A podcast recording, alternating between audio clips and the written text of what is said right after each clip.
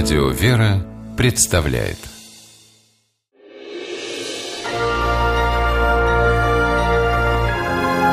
Герои моего времени.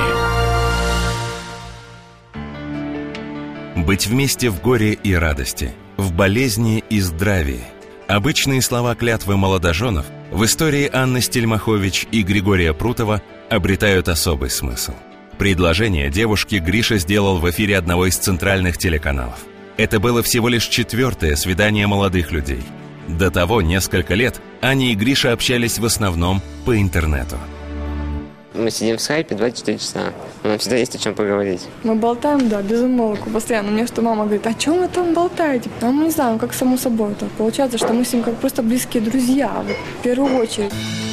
Решению пары обвенчаться не помешало ничего. Ни расстояние, Гриша жил в Белгороде, а Аня в Казахстане, ни страшная болезнь Гриши. У него мышечная атрофия. В 24 года он весит 20 килограммов, ездит в коляске и почти ничего не может делать сам. С Аней Гриша познакомился на сайте для людей с ограниченными возможностями. Говорит, еще в детстве видел во сне похожую девушку и ждал встречи с ней наяву. А Аня, увидев фотографию Гриши, поняла, что наконец-то нашла родную душу. Он меня старше гораздо по интеллекту, по суждениям, он, он старше меня, это честно скажу. Что в наших отношениях он у нас глава, он доминирует, он меня воспитывает. О диагнозе Гриши Аня узнала не сразу.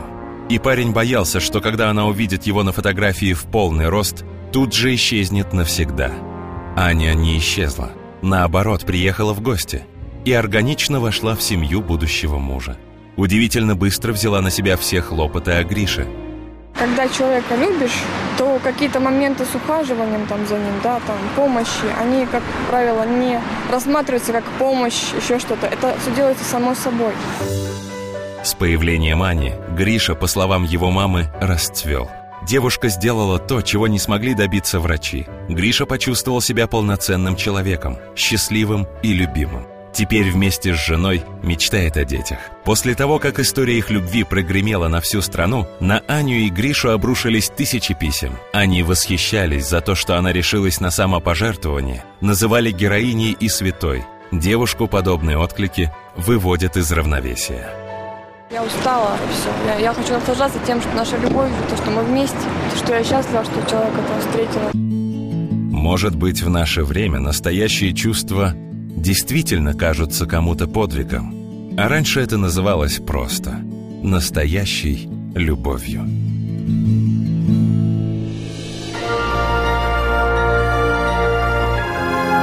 Герои моего времени программе использованы материалы Первого канала.